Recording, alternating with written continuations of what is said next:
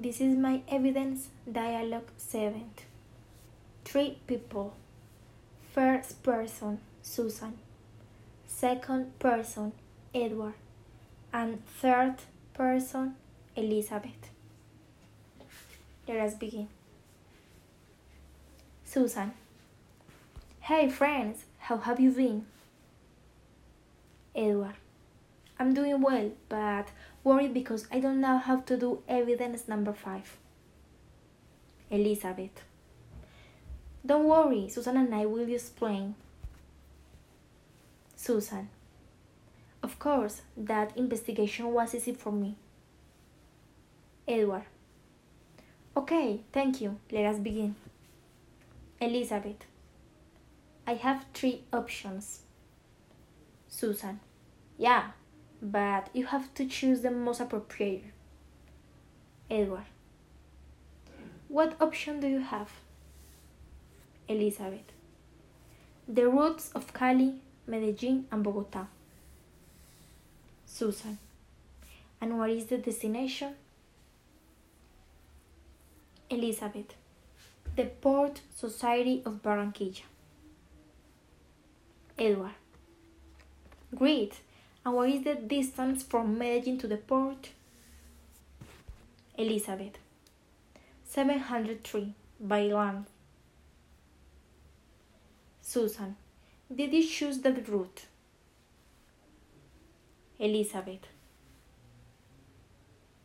I must analyze the other two. Edward.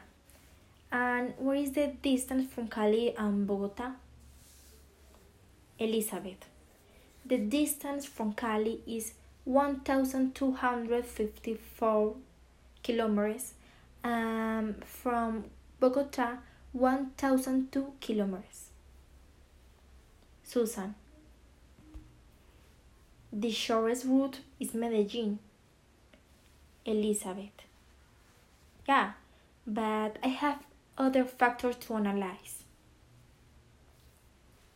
Edward. What are those factors?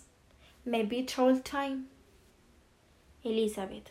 Yes, but isn't the only thing. Susan. How many tolls are there from Cali to Barranquilla? Edward.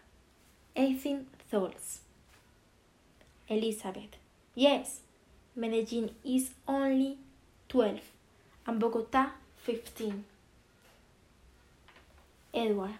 And what is the travel time from the three cities? Elizabeth. Medellin, 14 hours.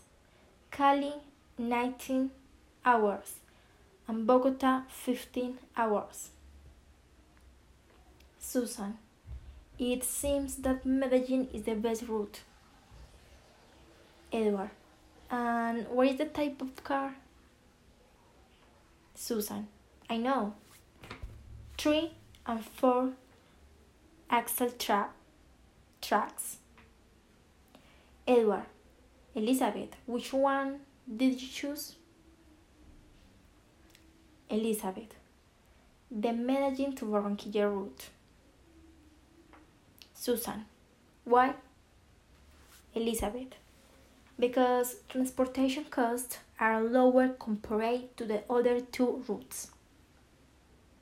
Susan, and I understand that the road is complete condition and paved. Edward, I didn't know that Medellin was the closest route. How good. Elizabeth, yes, that was my decision. Susan, good choice. Edward, congratulations. Elizabeth, thank you.